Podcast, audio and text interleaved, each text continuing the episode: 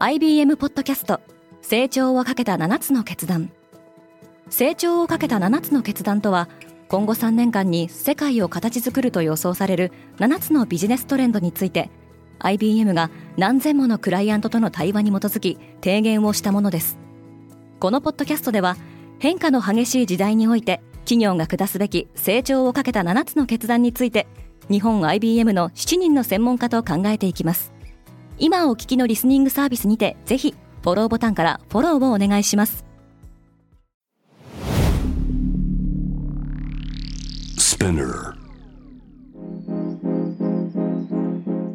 Good morning, ケリーアンです1月31日火曜日世界で今起きていること。このポッドキャストデイリーブリーフでは世界で今まさに報じられた最新のニュースをいち早く声でお届けしますただいまリスナーアンケートを実施中。詳細は概要欄に記載しています。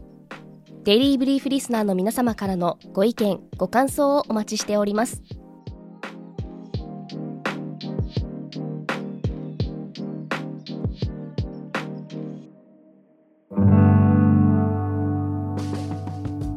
アメリカの半導体規制に抜け穴が。中国最大の核兵器開発研究機関はアメリカの輸出規制をかいくぐり過去2年半の間にアメリカ製の高性能半導体を少なくとも10回程度購入していたとウォール・ストリート・ジャーナルが報じました。中国工程物理研究院は1997年にアメリカ政府の輸出規制対象に指定されていましたがその後も中国の再販業者を通じてインテルや NVIDIA が製造した半導体を入手していました。窮地のアダニにアブダビの王族企業が手を差し伸べた。アラブ首長国連邦アブダビ首長国の王族主要メンバーが支配する投資持ち株会社インターナショナルホールディングカンパニーはインド新興財閥アダニグループの中核企業アダニエンタープライゼスにおよそ500億円を投資すると発表しました。同社はアダニの公募増資の一部を引き受けます。アダニをめぐっては投資会社のヒンデルブルグリサーチが不正会計を指摘したことにより株価が下落。アダニはこの指摘に対して反論する文書を公表していました。パキスタンで警察官を狙った自爆テロか。パキスタン北西部のペシャワールにあるモスクで自爆テロがあり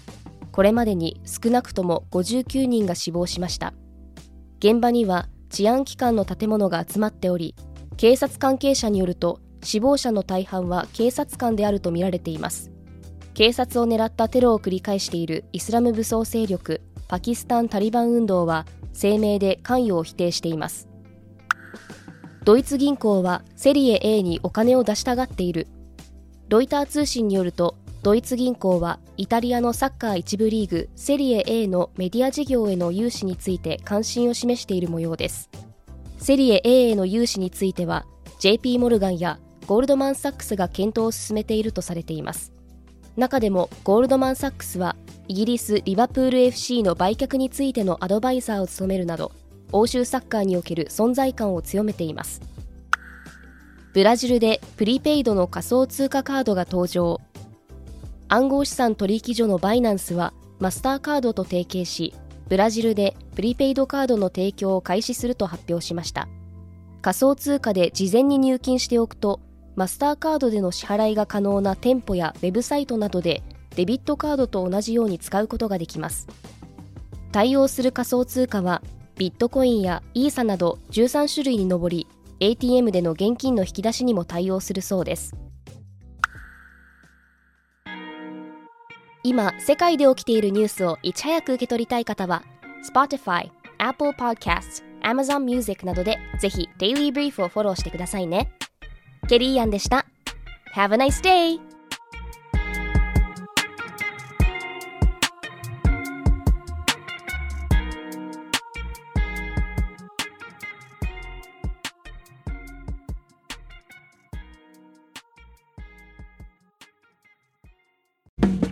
リスナーの皆様より多くのリクエストをいただいている話題のニュースを深掘りしたエピソードを週末の有料版で配信中です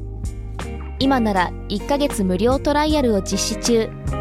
詳細は概要欄に記載しています。この機会にぜひ聞いてみてくださいね。感想ご意見もお待ちしています。